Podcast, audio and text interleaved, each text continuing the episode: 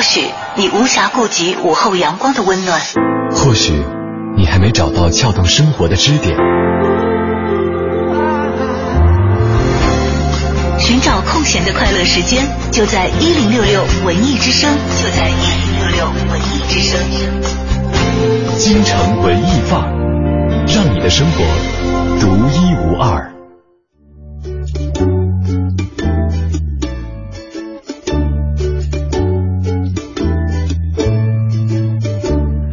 京城文艺范儿，让你的生活独一无二。北京时间的十四点三十七分，欢迎各位锁定文艺之声，收听今天下午的节目。你好，我是盛轩。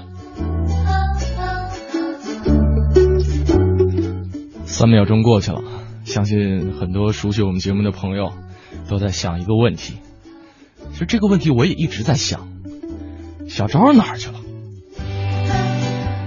乔乔哪儿去了？狂欢又哪儿去了？啊，喜欢这三位美女的朋友们，今天没有必要继续等待了，因为今天呢，在京城文艺范儿节目当中，只有盛轩老哥一个，呃，是陪大家一起来度过这一个半小时的时间。如果说收音机前的你跟我一样，处在这样一种孤独、寂寞、冷的状态的话，欢迎大家用两种方式跟我们取得联系，一种是我们的微信公众平台，四个字“文艺之声”，在订阅号搜索，在留言框下留言就可以了，我可以看得到。另外呢，呃，还可以来关注我的个人微博 DJ 程小轩。可能有朋友纳闷儿哈，说为什么要说孤独、寂寞、冷呢？今天外边天这么热。呃，如果说朋友们是特别熟悉广播、广播的忠实听众的话，或多或少会在主持人的口中听到这样一个共同的对于直播间的称号，叫做“冰河世纪”，真的是很冷。啊，确实，这个很多频道或者说很多的节目当中，呃，都会有这样一种声音呈现。所以说，呃，大家可以想象一下我现在自己这样一个状态哈，面前摆着一排电脑，面前还有二百多个按键，面前还有好多个调钮啊。这个自己一个人掌控这么多设备，所以呢，呃，用孤独、寂寞、冷来形容我是没有问题的。不知道收音机前你是不是这样一种状态？如果说你说我不是孤独、寂寞、冷啊，我是，呃，头疼、脑热、困，呃，也可以，你也可以过来找我聊天儿。再次重复一下，我们的两种互动方式是微信公众平台“文艺之声”四个字。在订阅号搜索，在留言框下留言，或者可以在微博上找 DJ 程小轩，在我们的留言帖下留言就可以了。其实啊，昨天晚上临下班之前，我接到一个电话，是一个好久没有见面的发小给我打了一个电话，问我，哎，呃，你在哪上班来着？我说，我说我在中央人民广播电台啊。他说是南礼士路那个吗？我说是啊。他说，哦，那我在你们单位附近的。我说啊，你不在外地上学呢吗？他说，哦，我。毕业，这个来到北京了啊，这个刚刚是研究生毕业嘛。我说啊，我说那怎么着？今天晚上见一面，见一面，见一面，见一面。你知道我在节目当中经常重复一句话哈，特别喜欢这个，呃呃，这个《无间道》里边那一句台词，我想做一个好人，我我是一个好人，我是一个好人。被颁发好人卡的一个重要的标准就是重情义，于是呢，我就。推脱掉了所有的工作和其他聚会上的一些安排，我直奔到我这个朋友的面前。后来我说：“哎，你什么时候来的北京？”他说：“其实去年底就来了。”我说：“你怎么一直没跟我联系呢？”他说：“我在进行一个封闭的训练。”我说：“你不会去搞传销去了吧？”啊，没有没有没有没有，啊，他在现在在故宫的珍宝馆做义务的志愿者的讲解员。心想这也太高大上了吧！啊，这个一日不见如隔三秋。我们俩这么多年啊，一七得七啊，一八得八，二八十六，三八妇女节啊，五一劳动节了，这是。我说这么多年没见了，那我们还能不能快乐的玩耍？哎，现在怎么做上了一份这么高大上的一些这个志愿工作？因为我知道啊，这个我们都是好人嘛啊，经常做一些其他的一些志愿工作，比方说之前我呢是做过一些像呃这个去支教啊，去一些偏远的地区去进行一些志愿活动哈。他也一样，呃，在上学期间也曾经经常参加过这些活动。我们虽然有这个电话上的沟通，但是没有见过面。他说，用他他是当时用一种特别严肃。特别真挚、特别诚恳的语言跟我说了一段让我至今难忘的话。虽然这句话我是昨天晚上听的啊。他说：“他说博物馆对他来说是认识生命的另一个维度的重要场所和参与的方式。他说参观博物馆是一种独特的生命体验。还能不能快乐的玩耍了？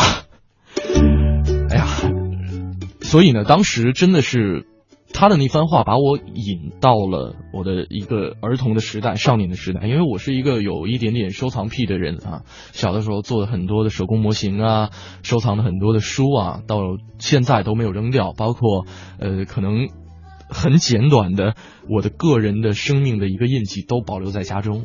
可能现在走进我的家门就是一个博物馆的样子，呃，但是呢。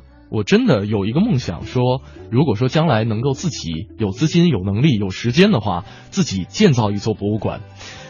然后我想给大家带来的是一种别样的观展的体验，比方说一个特别瑰丽、特别绚丽的一个建筑的外形，还有这个外形一定要跟博物馆的主题是相符的，或者抽象，或者超前，或者跟自然融为一体，等等等等。然后。所摆设的展品的空间一定要有艺术感，允许大家近距离的走进它，而且穿梭其间，而不是规规矩矩的摆在两边，有一个护栏围着，而且可以给大家提供非常精美印刷的一些介绍啊、地图啊或者导航图，可以免费，可以让大家提前预预约，不用那么拥挤，可以有电子导航的设备，可以有一个方便的查询系统。可以在旁边开一个小商店，里面卖一些跟博物馆有关的小卡片、小礼物、传记，或者说可以印刷成各国的文字，也可以让大家邮寄出去。可以有定期的学术活动和讲座等等等等，这是我在脑海当中构建的一个我心中完美的博物馆的现象印象哈。所以今天在节目当中特别想跟大呃想跟大家分享一个话题，就是博物馆，咱们一起来说一说博物馆。可能有我的这样一个个人的经历，是否也能够勾起大家对于博物馆的呃回忆呢？大家之前去过的一些博物馆有哪些让你眼前一亮的？呃。或者说，如果你是一个博物馆的馆长，你会建造一座什么样的博物馆呢？大家可以在 DJ 程小轩的个人微博的最上面一张帖子下面留言，我可以看得到。另外，也可以来参与到我们的这个微信公众平台的直播互动当中，四个字“文艺之声”，大家在订阅号搜索，在留言框下留言就可以了。我是盛轩，今天的京城文艺范儿，老哥一个陪大家聊天。先来进入我们今天的诗意生活。诗意生活，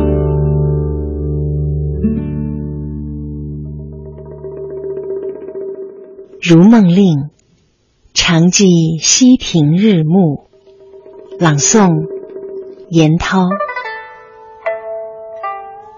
常记溪亭日暮，沉醉不知归路。兴尽晚回舟。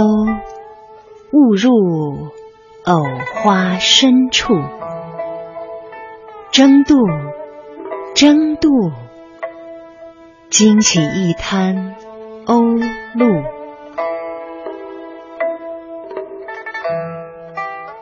如梦令，常记溪亭日暮。作者李清照。这是一首忆昔词。寥寥数句，似乎是随意而出，却又惜墨如金，句句含有深意。开头两句写沉醉兴奋之情，接着写兴尽归家，又误入荷塘深处，别有天地，更令人流连。最后一句纯洁天真，言尽而意不尽。这首《如梦令》以李清照特有的方式，表达了他早期生活的情趣和心境，境界优美宜人，以尺幅之短，给人以足够的美的享受。现存李清照《如梦令》词有两首，都是记游赏之作，都写了酒醉、花美、清新别致。这首小令用词简练，只选取了几个片段，把移动着的风景和作者怡然的心情融合一起，写出了作者青春年少时的好心情，让人不由想随他一道何从荡舟，沉醉不归。正所谓少年情怀自是得，这首诗不是雕琢，富有一种自然之美。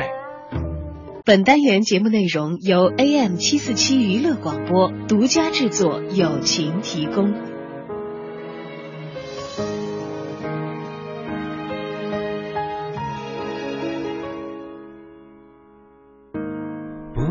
不说的谎。让这故事延长，迷失多少方向？用温暖导航。我被寂寞捆绑，完美只是假象，渴望你来释放。所有装出来的坚强，总是觉得少了一点安全感。想说的话却都隐瞒，其实早就已经有答案。我的爱一天天一遍遍越来越超载，当你哭，当你笑，当你被伤害，我随时都在，肩膀让你放肆靠过来，一天天一遍遍你无法取代，当世界只剩下。一片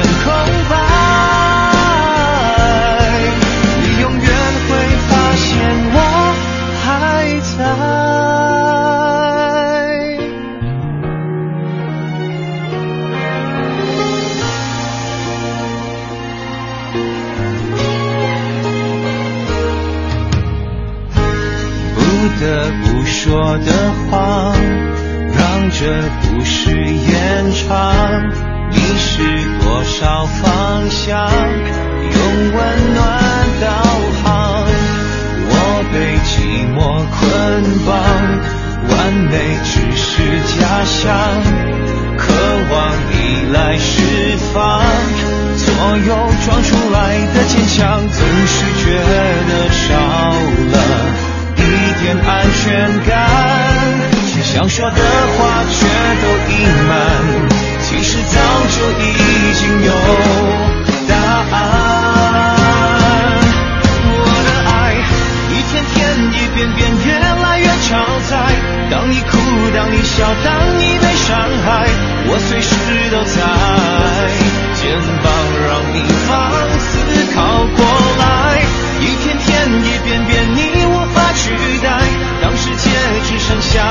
片空白。你永远会发现我还在。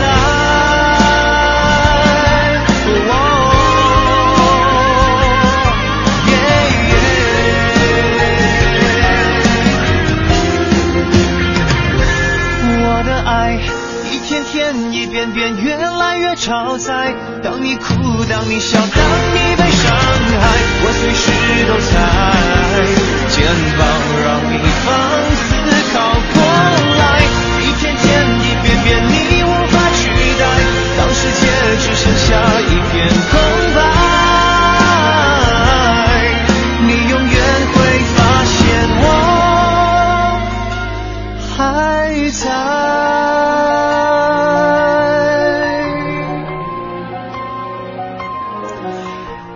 范儿正在为大家直播当中啊！看到我们微信平台上很多朋友们对于我个人一个人在孤独寂寞冷的状态当中，呃，要度过一个半小时，抱有了很大的一个安慰和鼓励，说没有关系，还有我们，是的，有你们真好。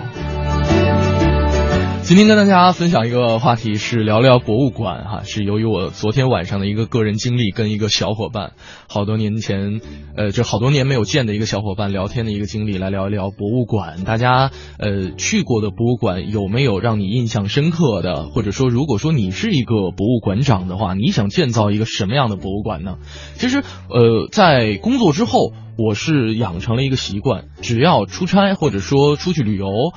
每到一个地方，如果说有可能的话，那一定要去博物馆。很多博物馆会反复的去，比方说杭州博物馆，我可能去了能有三四次，还觉得不够。呃，严格来说，其实博物馆是没有结束、没有时间终止的。那一方面是里面的一些藏品，二是在不同的时候去，可能会遇上不同的活动。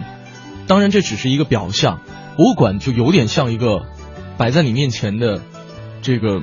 文化大餐，就是我是一个吃货哈，大家都知道，特别喜欢拿吃打比方，啊，这个一盘子所有东西你都超爱的这个食物，但是你还不能一口气儿吃一个胖子，所以多次去，你每一次品尝一小口就足够你去回味好长时间。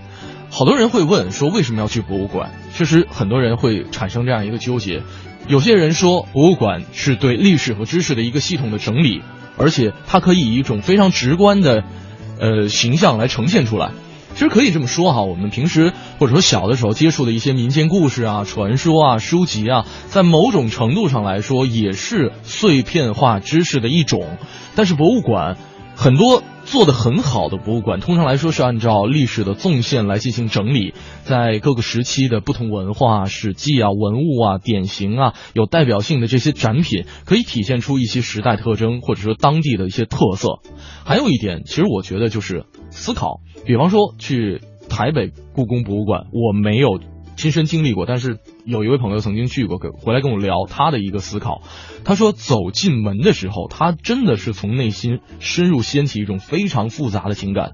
他说，那些文物二十年的颠沛流离，他们怎么样从北京故宫辗转上海、南京，再到四川，最后再转运到台湾，那样一种超级工程，在战乱的年间是如何做到的？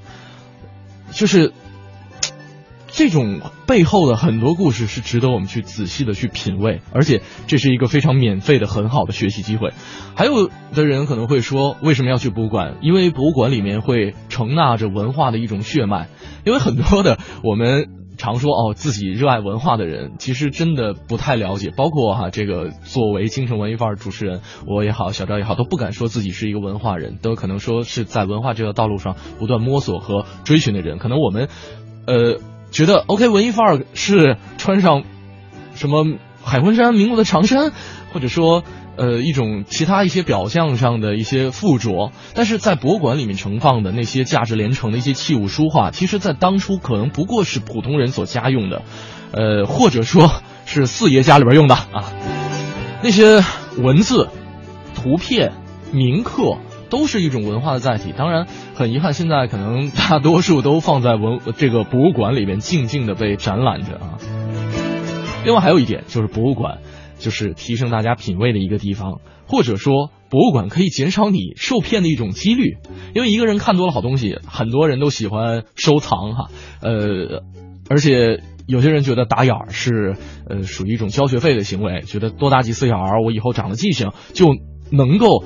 避免上当受骗，但是博物馆作为一个免费的场所、免费学习的场所，你还何必要去交一些打眼儿的学费呢？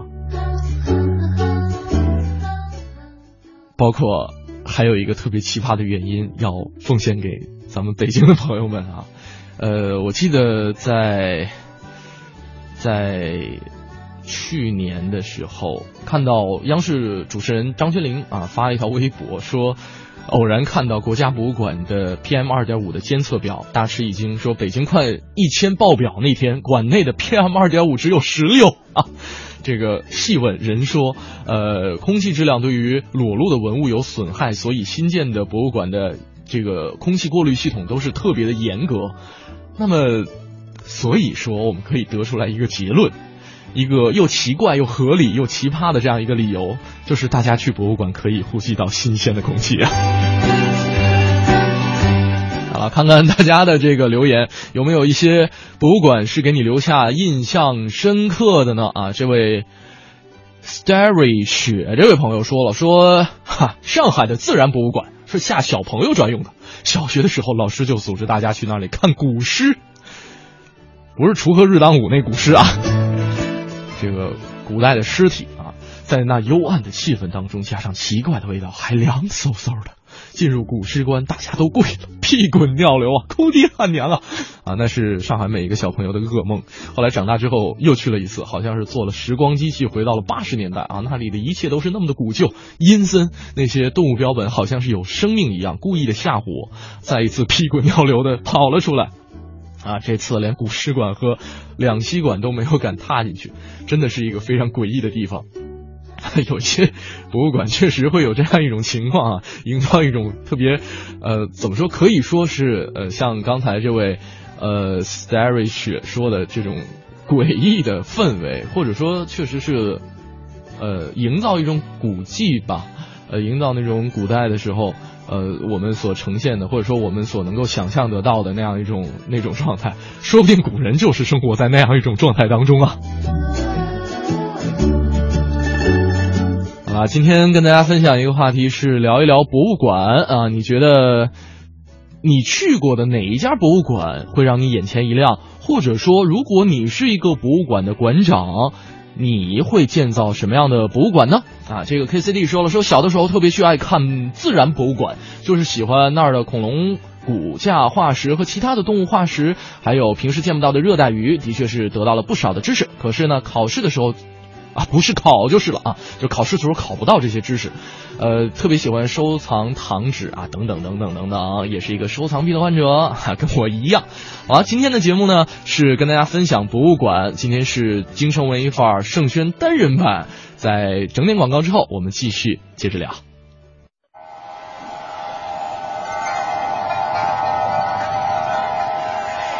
或许你无暇顾及午后阳光的温暖，或许。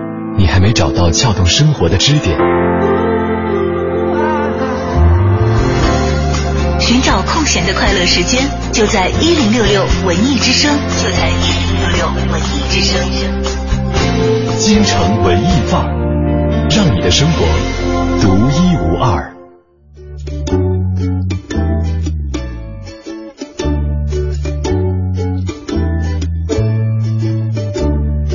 京城文艺范儿，让你的生活独一无二。十五点零四分，欢迎您继续回到我们今天下午的节目当中。你好，我是盛轩啊。今天是我自己一个人陪伴着大家这一个半小时的时间，两路平台跟大家开放，大家可以在平台上面找我聊天来。一路呢是我们的微信公众平台四个字的文艺之声，大家在订阅号搜索，在留言框下留言就可以了。另外也可以来关注我的个人微博 DJ 程小轩。今天跟大家分享一个话题是博物馆。呃，这个大家去过的这些博物馆当中，有没有一些让你眼前一亮、印象深刻的？或者说，如果说你自己想开办一个博物馆的话，你想做成什么样子的？小幺幺说了，说特别想做一个周杰伦的博物馆，里面摆满有关他的东西，每一个角落都能够听到他的歌。可是这么多年来，我一直在一个观众的位置，并没有参与进他的省略号啊，除了买专辑以外。那所以呢，几乎没有他的任何的收藏品。买专辑也算是真爱了。可以自己画一些。他说了，说不过呢，《海贼王》的主题餐厅是有规划过，把《海贼王》里面出现过的食物全都研发出来，啊，还要摆很多剧情当中的画面和同人模型啊，看到就能够想到是哪一集，或者是。这个那种引发出来那种战斗啊，实现梦想的信念，伙伴的牵绊等等吧，别等了。哎，我觉得你这个想法都挺好的啊。这个这种主题餐厅啊，或者说呃关于某一个人的一些博物馆啊，可以搞一搞。这因为国外确实有很多粉丝啊，或者说这个爱好者们。对于一些影视剧作品，或者说某一个明星、某一个呃音乐家等等等等，都有他们相关的一些资料，或者说呃遗留物品的一些收集啊，不应该不叫遗留物品，这个物品相关物品的一些收集，呃，包括前一段时间听说 Michael Jackson 啊，这在全球的这种火热程度，在 Michael 去世之前他是债台高筑，但是呢，在去世之后这几年间，经营他资产的公司已经赚到了七亿亿美元。小瑶瑶加油！我觉得你可以的。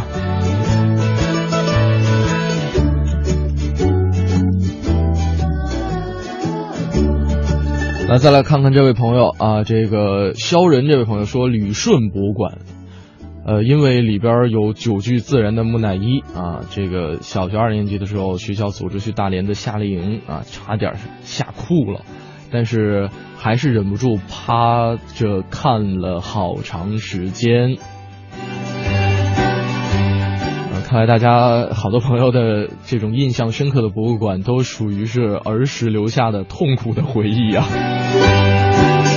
朋友们还有没有一些这个没有那么痛苦回忆的博物馆来跟我们分享呢？哎，这位朋友，呃，宝岩说了，说陕西省的博物馆，当看到历史书上天天见的文文物的实物的那一瞬间。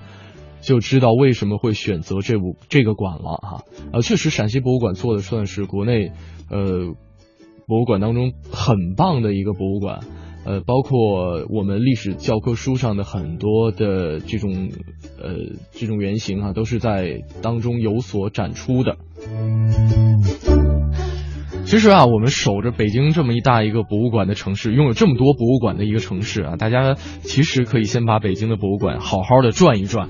之前我也找了一些这个攻略，或者说跟一些博物馆达人们请教了一下，他们说，其实如果你想，呃，系统的逛一下北京的博物馆，最好有两样东西，两样神器，两样法器。第一个就是北京地区博物馆通票啊，这个在。博物馆全拼点 com 点 cn 上有，呃，现在我今天上去看了一眼，是一百二一年，还真挺便宜的。而且呢，它可以大概如果你全年都逛下来的话，能帮你省个两千块钱呢，呃，还是挺值的。而且部分的这些票呢，还有很多张的优惠券，还有博物馆附近餐馆之类的优惠券等等等等。呃，当然，如果说大家想在其他的网站上购买的话，注意。辨别真假。另外一样神器就是北京市的市政交通一卡通，啊，这个就不多说了，谁用谁知道嘛。另外呢，呃，建议大家提前去北京市文物局的北京地区博物馆指南上去查看一下。呃，一些博物馆的展出信息，比方说是否现在还在开馆当中，因为不是所有的馆都是一周七天都营业的，因为很多馆，比方说周一下午可能会进行维护和整修，呃。呃，当然也有一些是七天都营业的哈，大家提前去查一下，因为现在北京实在是太大了，大家如果说没有提前查清楚相关信息的话，白跑一趟真的不太值当。或者说也可以来查一下是否有售票，呃，学生证啊、军官证啊、老年证啊，是否半价或者是免费等等等等。还有这个博物馆的具体位置在哪儿？呃，当然现在大家手机有导航的这一方面可能没有太多的顾虑哈，呃。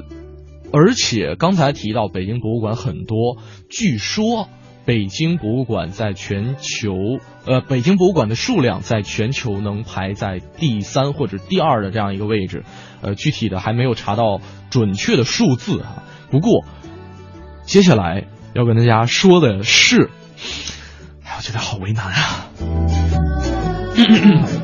啊，说一说这个北京的博物馆，首先是建筑遗址类的故宫博物馆。雍和宫藏传佛教艺术博物馆、北京古钱币展览馆、白塔寺、云居寺石经博物馆、正阳门北京文博交流馆，也就是智化寺，还有恭王府呃恭王府及花园、孔庙及国子监博物馆。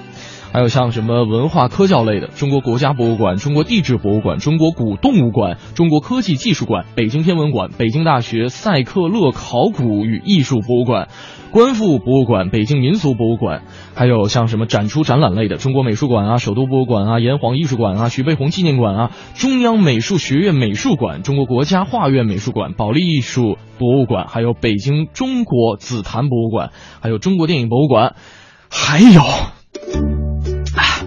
北京鲁迅博物馆、毛主席纪念堂、中国体育博物馆、民族文化宫博物馆、中国人民抗日战争纪念馆、宋庆龄故居、中国人民革命军事博物馆、中国农业博物馆、郭沫若纪念馆，还有梅兰芳纪念馆、李大钊烈士陵园、詹天佑纪念馆，还有焦庄户地道战遗址纪念馆、中国。中央民族大学民族博物馆、北京航空馆、北京长辛店二期纪念馆、北京郭守敬纪念馆、中国工艺美术馆、北京市文天祥祠文物保管所。如果说我现在不想继续说下去的话，大家会同意吗？啊，实在是太多了。刚才只是举了一部分例子哈，后面像什么曹曹雪芹纪念馆啊、老舍纪念馆啊、什么人民解放军坦克博物馆啊，等等等等等等等等等等，实在是太多了啊。这个北京作为一个文化瑰宝，作为一个这个集纳了众多博物馆的地方，所以说大家真的可以有时间的话出去逛一逛。那接下来的我们我们的这个我在北京城。其实跟大家分享的也是刚才我们所提到的这样一个博物馆的所在地。刚才提到了，呃，某一个博物馆——郭守敬博物馆啊，呃，现在也叫汇通祠，到底是怎么回事呢？如果说一直关注我们京城文艺范儿的节目的朋友，可以继续来关注一下。接下来进入我们今天的《我在北京城》。你知道的，你不知道的，你不知道而想知道的，你想知道而没法知道的，关于北京城的一切，我在北京城。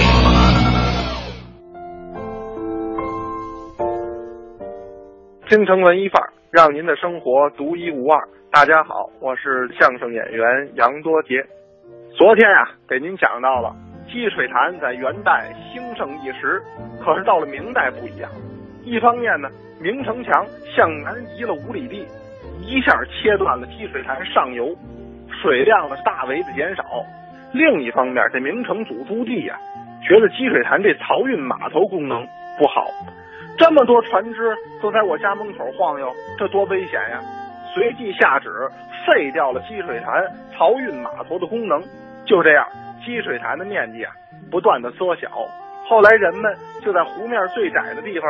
建成了两座桥，一座叫德胜桥，一座就是今天我们熟知的银锭桥，将偌大的一个积水潭一分为三，形成了西海、后海和前海，统称叫了什刹海。那么积水潭呢，也就变成了西海的专称。但是积水潭在明代的时候啊，也不太平，虽然不是码头了，但是时常的闹水，这水闹得挺凶。当时的老百姓啊，十分的迷信，觉得不行，这个水底下为什么闹啊？就是因为有水鬼、有水妖，一传十，十传百，造成了很大的恐慌。到了后来啊，实在没办法了，人们呀，就在积水潭这个位置上建起了一座庙宇，就是今天我们给您聊到的这座汇通祠，在当时呢，又叫镇水观音庙。因为啊，人们觉得按照天庭的这个行政划分，管这个水域风波的这个事儿啊，那应该关镇水观音，啊，于是呢，就在这儿供了观音大士。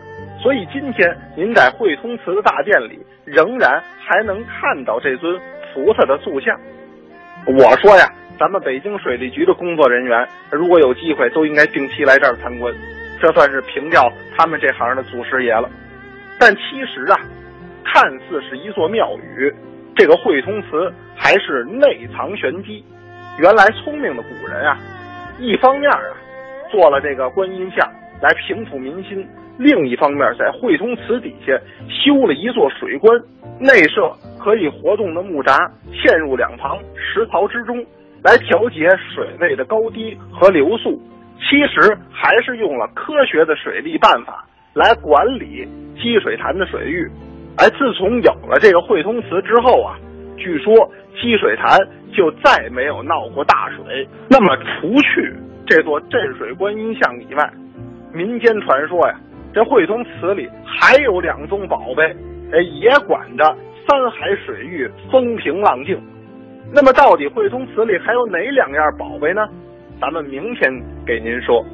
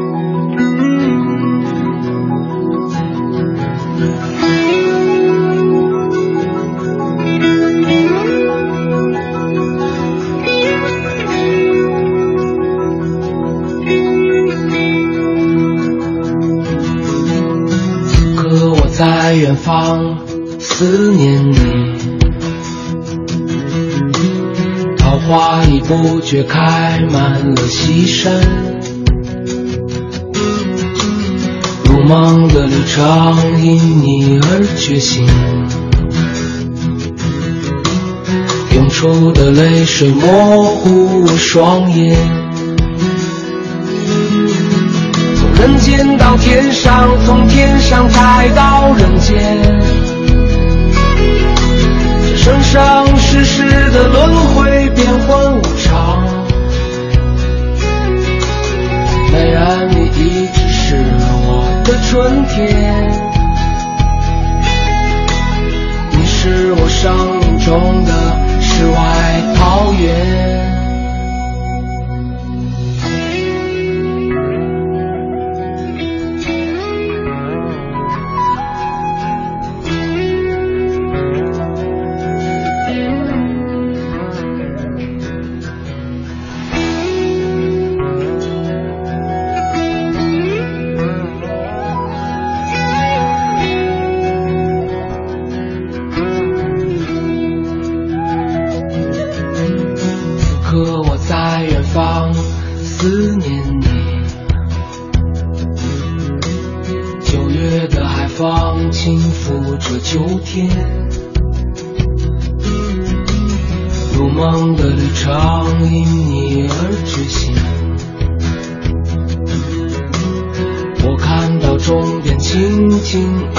你从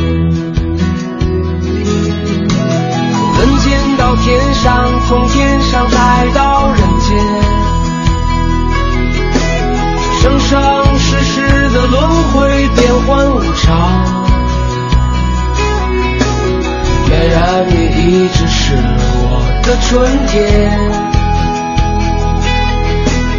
你是我生命中的世外桃源。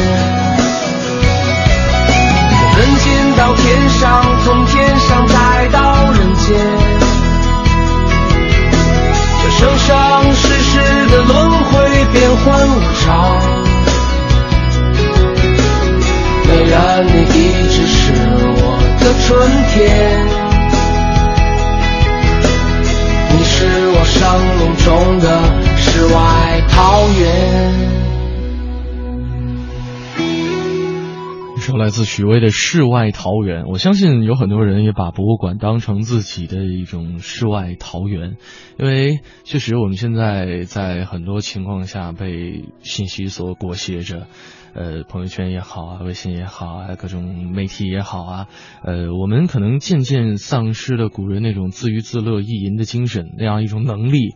啊，在比方说，呃，我记得有一次在。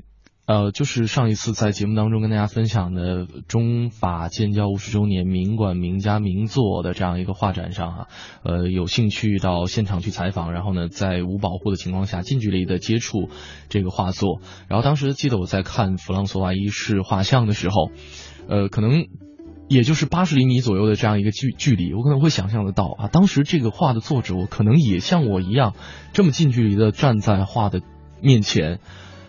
可能有很多的思绪连篇的自娱自乐的一些精神，呃，或者说大家在看一些古画的时候，可能就会联想到自己就是那个松下问童子，言师采药去那样一种情节，就是我们会随之把思绪带走，带到自己构想到的那个世界当中。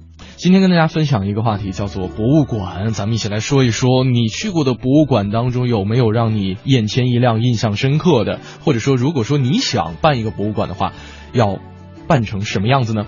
呃，这位豆豆这位朋友说了，说呃发了一张图哈，而且留了一句言，说布鲁塞尔有一个博物馆，当时是教外国人怎么理解中国字啊。这个图呢，就是他在博物馆里面拍的，呃，这个中国字的。一个这个教学图，第一行是一个人字，人民的人，然后一个加号，一个站立的立啊，大家都知道啊，等于位哈，这个位置的位。第二行是女子等于好啊，这个他说比利时的人啊，或者说现在很多欧洲的人语言天赋真的很好啊，现在学中文的人也越来越多了啊，没错，其实作为全球第二大经济体。我们有更多的经济交流的机会、文化交流的机会，也促使了更多的人去接受中国、了解中国、理解中国和认识中国。呃，再来看看还有没有朋友留言。呃，我们来看看啊，这位朋友也提到了陕西汉阳陵博物馆，他说。不不太好跟兵马俑比较，但是整个博物馆的营造是很用心的，包括呃露天汉阙的修复工程介绍的都不是简单的考古成果陈列，嗯。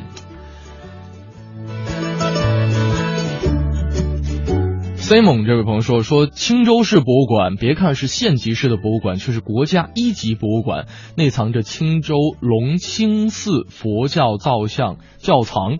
虽然只是窖藏的一个部分，但是足够震撼了。非常唯美的佛教造像，还有一部分是在山东博物馆。”那 KCD 也说了，说四五年级的暑假，妈妈心血来潮说要带着他去古钱币博物馆，就跟着去了。到了门口才知道人家闭馆啊，然后呢又路过好几次，但是呢因为其他事情都没有进去，所以那里成了我最想去的博物馆。嗯。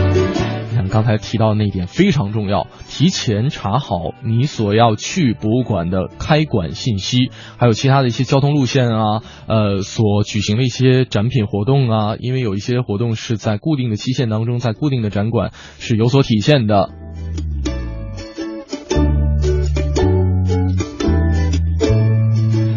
今天跟大家说一说博物馆啊，这个大家去过的博物馆有哪些让你印象深刻的？哈，这位 PM 这位朋友就打了俩字儿“故宫”啊，是挺是是挺震撼的。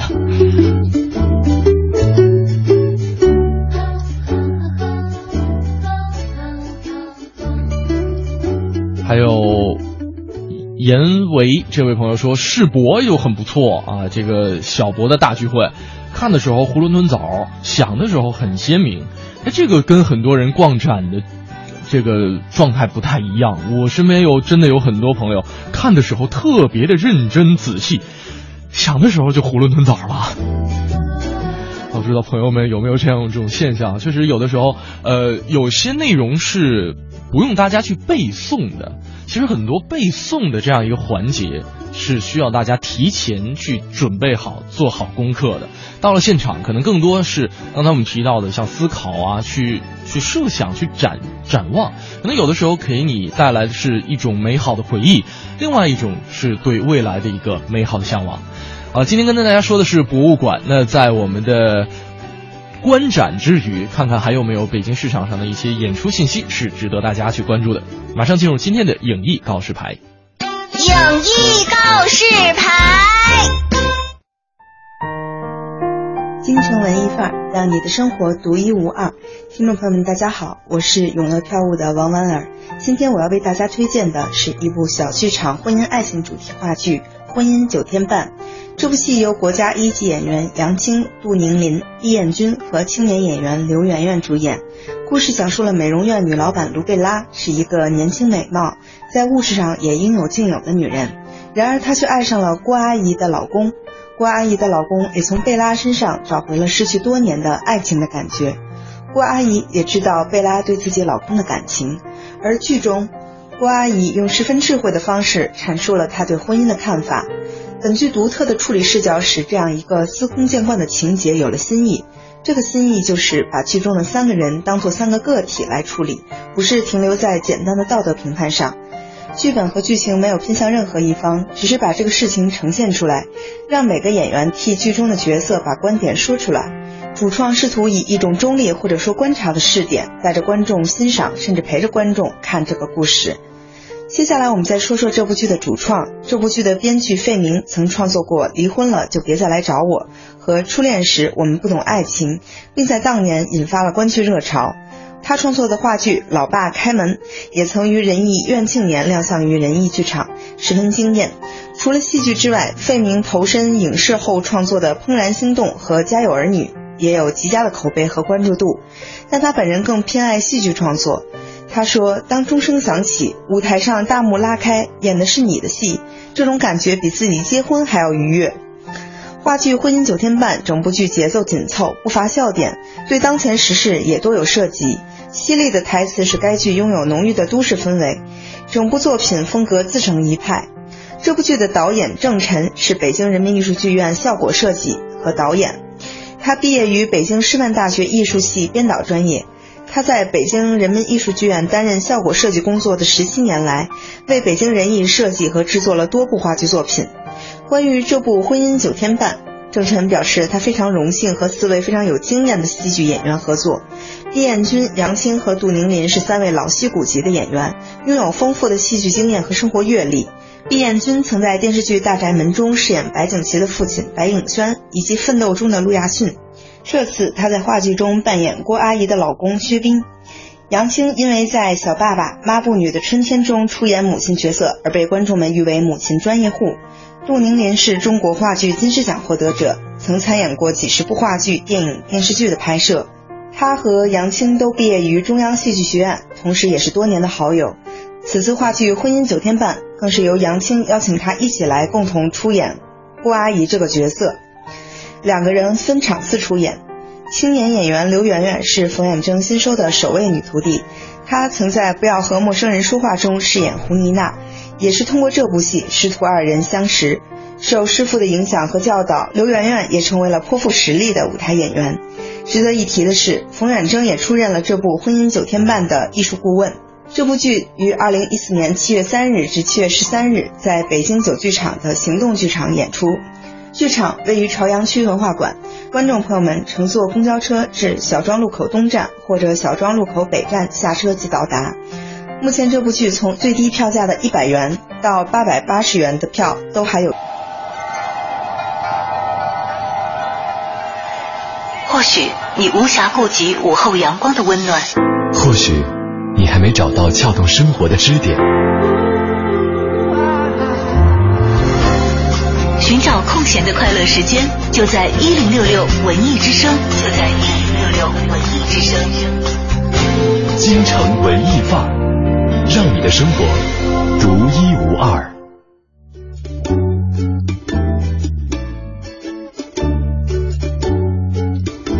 京城文艺范儿，让你的生活独一无二。北京时间的十五点三十五分，今天下午的节目是由盛轩一个人陪伴大家度过的。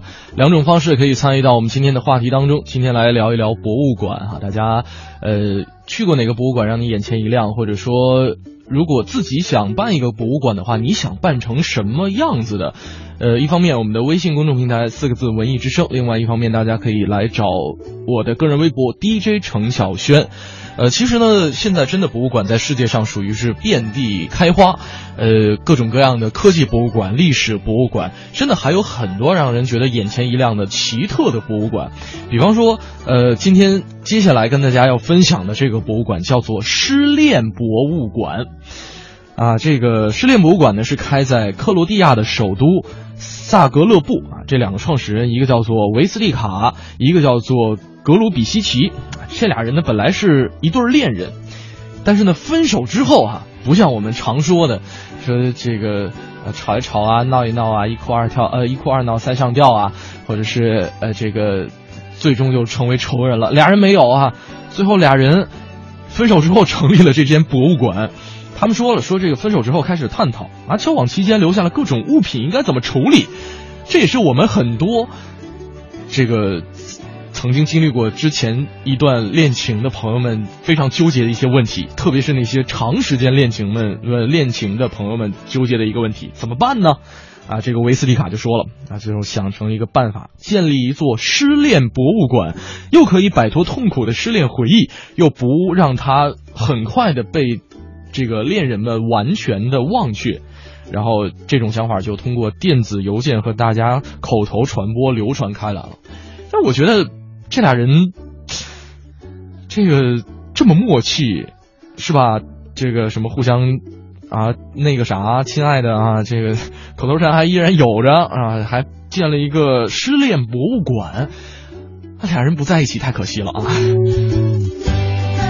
而且呢，这个博物馆是专门展出与失恋有关的物品和送给这个呃情人啊、女朋友啊各种礼物，像什么泰迪熊啊、照片啊。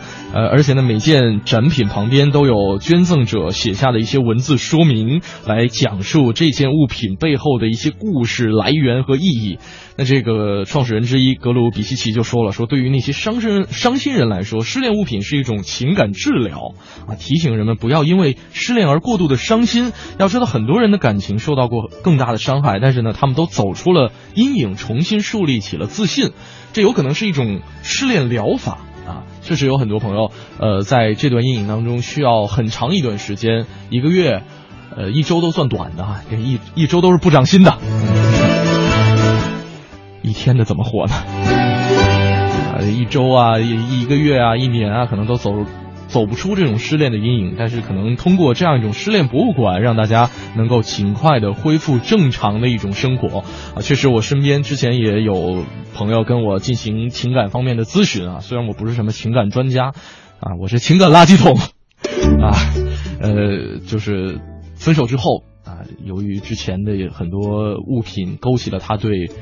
之前恋情的一段不痛苦的回忆啊，给我展示，说，呃，女朋友把失恋之前的他们一起去过的地方重新走了一遍，把他们曾经吃过的饭店也好，曾经坐过的桌子也好啊，全拍了照片，然后贴了满满一大笔记本的照片图片，每一张图片下面写着他们的故事，送还给了男生。男生把那本笔记本送还给啊，不是不是不是不是送还给我啊，跟我没有关系啊啊，这个送给了我，来摆脱那段不太好的回忆。如果可以的话，可以把这个这本笔记本捐给失恋博物馆。再来看一看，还有一个博物馆也是比较奇葩，叫做李普利信不信由你博物馆。你看这个名字就一。呃，就就就觉得有点冒冷汗哈，呃，这个博物馆的建筑就有点像刚刚遭受一场灾难结束之后，大楼的外墙有一条一条碗口粗的清晰的裂缝，而且白色的墙柱是七扭八歪，呃，这个就是。在美国特别著名的叫做里普利信不信由你博物馆的所在地了。那在一九三三年，在芝加哥的博览会上，里普利是设立了一个千奇百怪厅，招牌上写着“信不信由你”，这也就是“信不信由你”博物馆的开始。而且呢，为这个博物馆搜集天下之奇，他去过一百九十八个国家和地区，行程有百万英里以上啊，来搜罗了。天下各种各样的珍奇的物品七千五百多件，一共放在馆内的时间展示当中，而且呢，每一件都有根据。这里边可能会有各种长相奇特的人和动物的复制品，而且呢，像有一些蜡制的奇人啊，特别高、特别胖、特别矮，胖头陀、瘦头陀啊。这个创始人叫韦小宝啊，或者是呢，这个头上长有肉角啊，啊，有没有肉球呢？哪吒。呃，还有一些像什么这个妇女的这个蜡像啊，这妇女脸上长着大胡子，嗯。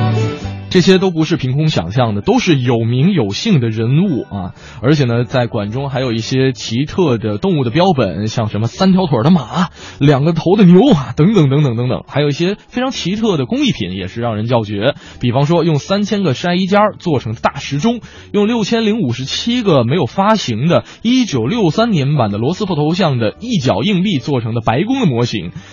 哎，这些的人都是创客啊！还有什么一千？啊，一万六千三百六十枚印有林肯头像的一分硬币制成的林肯原木小屋，等等等等等等。现在呢，利普利信不信由你博物馆已经成为了美国著名的一个旅游景点了。那在全球范围内，一共是有三十个稀奇展馆，每年到馆里参观的人也是成千上万，来满足了很多人猎奇的这样一种心理。好，来看看这个朋友们的。这个留言啊，留下一片空白啊，带着一个特别帅气的帅哥的头像的这位朋友说，小的时候常去军博和自然博物馆，去过无数次，都去不腻呀。军博啊，我跟大家说，真的，这个在男生的心目当中，这是提升这个这个这个这个品，这这怎么讲？呃，提升自己，呃。军事素养的一大圣地啊，自然博物馆也一样。这是真的，男生小的时候，我我是没有这种机会啊，因为家不在北京，呃，小的时候只能靠看百科全书去了解一些相关的知识，以至于现在我已经成为了一个迷伪军事迷以及伪自然迷了。小幺幺说了，说也是去军博啊，第一次去是爸爸带着去的，因为那会儿呢，他在建设九号线哦，伟大的地铁建设工人啊。呃，就在附近。那有的时呃有时间就经常去。他说就当遛弯了，也不要门票啊。然后呢，他就成了他的专属讲解员，从一层的大型兵器到五楼的古代冷兵器，一句走走停停，说说笑笑啊，应该是一路啊，一路走走停停，说说笑笑，嘿嘿。啊，你爸爸就是军事迷啊，载着自己的孩子去博物馆参观，就是这种。观展的一种传承。风信子的话语说，今年好像是抗战胜利七十年啊，有时间可以去看看抗战博物馆啊。这个，呃，啊，这位朋友是解决了其他的一些问题啊。这个夏青说，现在还没有机会去到博物馆当中啊，没有关系，这个还有机会，因为确实北京呃有很多免费的非常优秀的展览和博物馆是提供给。嗯，大家的，大家真的，如果说周六周日，呃，下班或者说这个休息的时候有时间的话，就可以去看上一看。当然了，呃，现在属于世界杯期间哈，我相信，如果说是一个球迷或者说这个凑热闹的伪球迷的话，有有时间就看球了。好了，说到看球，接下来进入我们今天的徐强评谈世界杯。这两天没球赛。徐强不知道昨天晚上又玩了哪些好玩的事呢？一起来听听看。新的相声演员徐强，徐强为您评谈世界杯。好啦，亲爱的朋友们，欢迎大家来收听徐强评谈世界杯。我是徐强。这个巴西世界杯中间这两天的间歇期啊，真可以称得上是全世界球迷的双休日，总算可以休息休息了。这段时间，资深的球迷真是内心感叹：你不看球，你可不知道看球的苦啊！我们也一直盼着啊，盼着下一届世界杯，因为下届世界杯在俄罗斯，没有什么时差，所以说我们就不用再受这个熬夜之苦了。不过，对于球迷来说，身边如果有几个不太爱看球，甚至不爱好足球的朋友，反倒是一件好事儿。这不就那天吗？那天我们邻居啊，我们约着晚上到楼下大排档，是一边喝酒一边看球。我们一共约了这么六七个人。当问到我的一个邻居，他叫大老李啊，说大老李晚上啊，楼下大排档，咱们一块看球去。大老李琢磨了琢磨，说要不就算了，我就不去了，因为我又不懂，我也不爱好足球。我们六个朋友眼珠子都瞪红了，就把他瞪的是毛骨悚然。后来我们把大老李是紧紧的抱住啊，一边抱着他一边说：“大老李，你不愧是我们的好兄弟，明天早晨叫我们起床的艰巨任务。”就交给你了。跟我对接工作的美女编导曹然老师，是一个除了知道足球是圆的，剩下什么足球知识都不知道的人。有一天早晨，我录完了评谈世界杯，特别累，然后他就问我：“哎，昨天晚上谁跟谁踢呀？”我说：“德国、阿尔及利亚。”他说：“这是中超。”我说：“世界杯。”他说：“中国队在哪儿？”我说：“跟你一样看电视。”他说：“为什么不上去踢？”我说：“因为水平不行。”他说：“不是有姚明吗？”我说：“滚！” 这届世界杯球员状态有好有坏，但是原因不同。哎，有很多的科学家就说呀，一些球员状态不好是跟吃有关。曾有传闻，在南非世界杯上，英格兰队的锋线球员鲁尼曾经吃掉了多达一百一十二个牛肉汉堡，打破了马拉多纳的记录。而鲁尼在巴西世界杯上的低迷状态，也让不少英格兰球迷质疑：是不是这个巴西没有牛肉汉堡啊？这正是球员状态有好坏，综合客观看失败。战火依旧在燃烧，深夜有我在等待。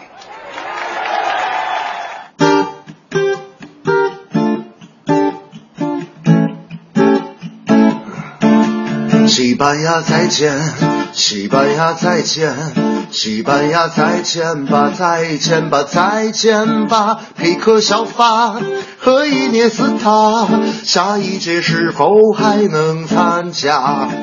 意大利再见，意大利再见，意大利再见吧，再见吧，再见吧，布冯不在，会续写神话，皮尔洛永远都再见啦，阿尔及利亚和尼日利亚，啊朋友再见吧，再见吧，再见吧，非洲球队全军覆没呀，不甘心也只能回家。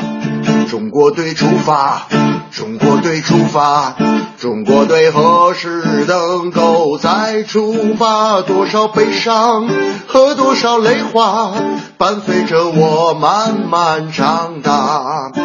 多少悲伤和多少泪花，伴随着我慢慢长大。谢谢徐强啊！最后这句歌词说的有点儿，唱的有点儿不那么明亮，但是呢，只要我们我相信，只要我们能够相信，他就一定能够再出发。不过我觉得徐强也是一吃货啊，这个说足说足球也能说到吃上了啊，一百多个汉堡路，你怎么想的呢？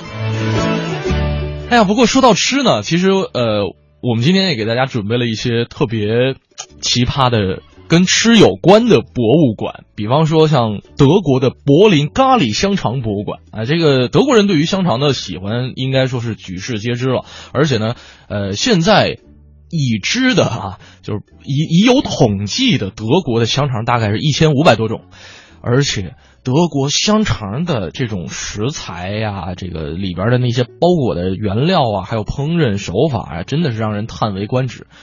不过话也说回来了，除了香肠和啤酒，还有啥呢？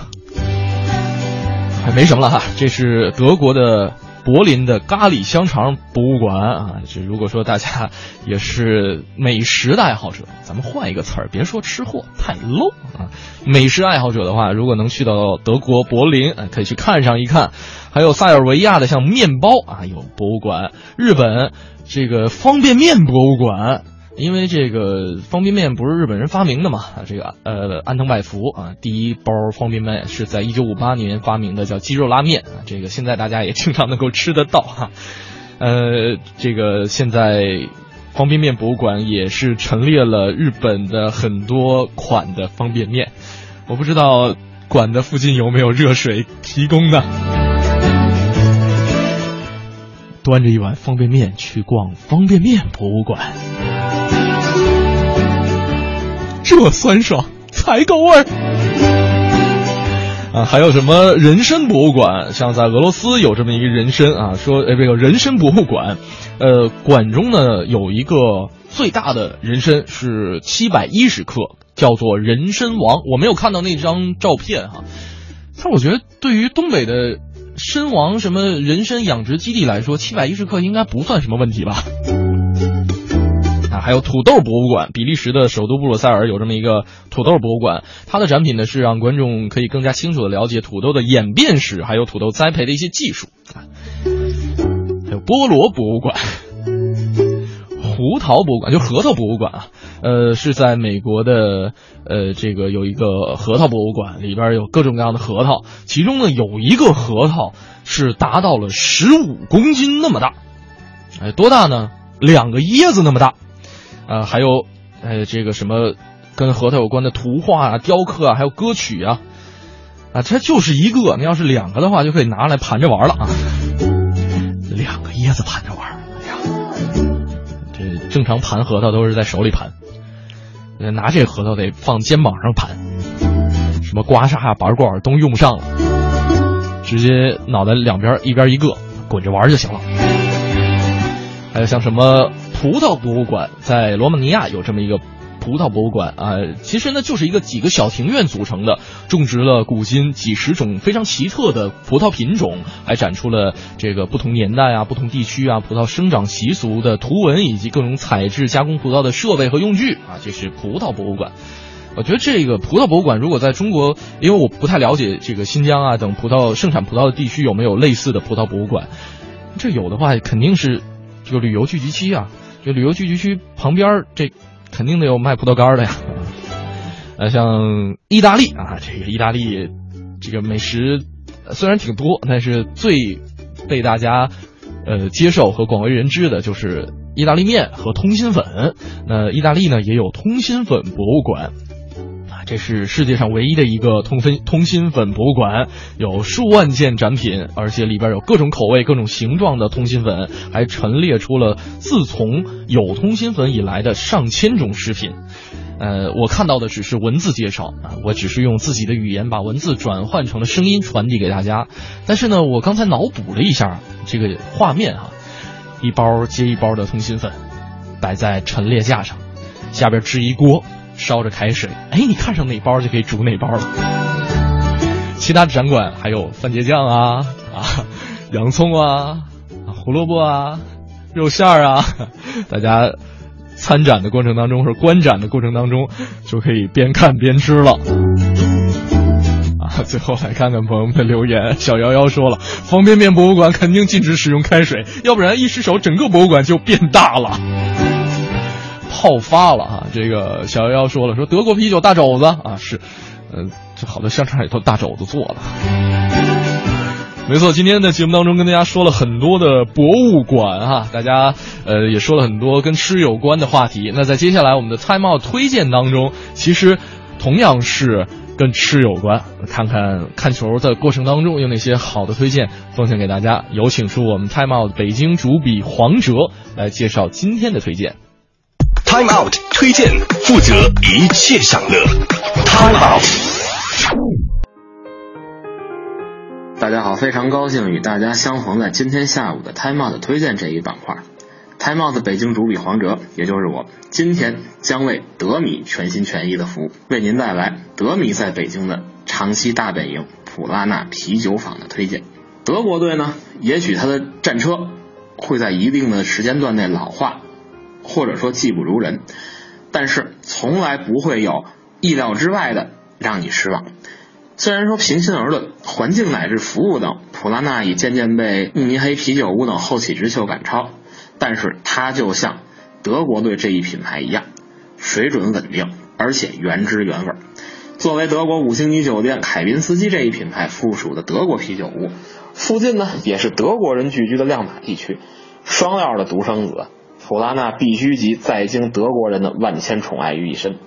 二零一四年，德国队又是夺冠的大热门。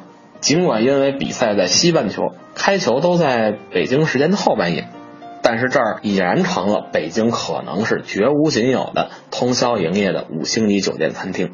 从1996年德国队封王欧洲杯开始，每隔两年，普拉纳啤酒坊就陪着北京的广大德迷赢了一起狂，输了一起扛。2010年四分之一决赛，就跟昨天说的那场比赛一样，德国队淘汰了老冤家阿根廷。当场啊，就有好几位各国的德迷兴奋地跳进了旁边不太干净的亮马河。别管是对酒当歌还是借酒浇愁，嗨，都得仰仗着殿堂正中几个二十年如一日、始终兢兢业业的巨型啤酒罐。从他们肚子里流出的慕尼黑古法鲜酿啤酒，永远是最受欢迎的。如今德意志战车铁血理性的同时，再添艺术激情，只怕球迷们的酒精考验也会与时俱进。这一看球，一猛子就知道了天亮，消耗着实不小。建议呢，喝各种鲜酿啤酒中最为补血的黑啤，得点吧点吧，点吧点啥呀？这烤肘子、烤猪膝，搁平时最受欢迎，但一场球时间不短，您要是再看个两场，烤货难免就冷硬难以下咽。建议呢，换成煮猪膝和烤香肠。如果是看完最后一场直接上班，旁边的美食店，哎，正好最经典的德式面包咖啡早餐就出炉了，新的一天就这么战斗着开始了。华纳啤酒坊位于亮马桥路五十号的凯宾斯基饭店的一层。嗯，呃，还是跟德国的美食有关哈，确实今天晚上，明天凌晨的时候零点的时候是。哎，是明天零点吗？哦，sorry，各位，我没有查证哈，就反正今天晚上是有这个德国的比赛，呃，如果说是德国球迷的话，可以去看上一看。今天跟大家说了很多跟博物馆有关的话题啊，也大家呃也是特别配合的啊，陪伴我度过了这一个半小时的空虚、寂寞、冷的时间。谢谢各位，谢谢各位。呃，其实呢，参观博物馆就像是一本特别入门的一本书，没有必要我们把所有的内容都去记住，也不是希望大家说一参观就能够记住所有的内容，而是从中获得一些体验，去了解感兴趣的一些东西，从中产生疑问，然后去寻找答案，或者是了解到更深奥的内容。谢谢各位衷心陪伴。呃，如果大家想了解更多节目内容的话，可以来关注央广网来进行网络回听。在整点过后，是由大家为您主持的《乐坛新生》，我是盛轩，拜拜。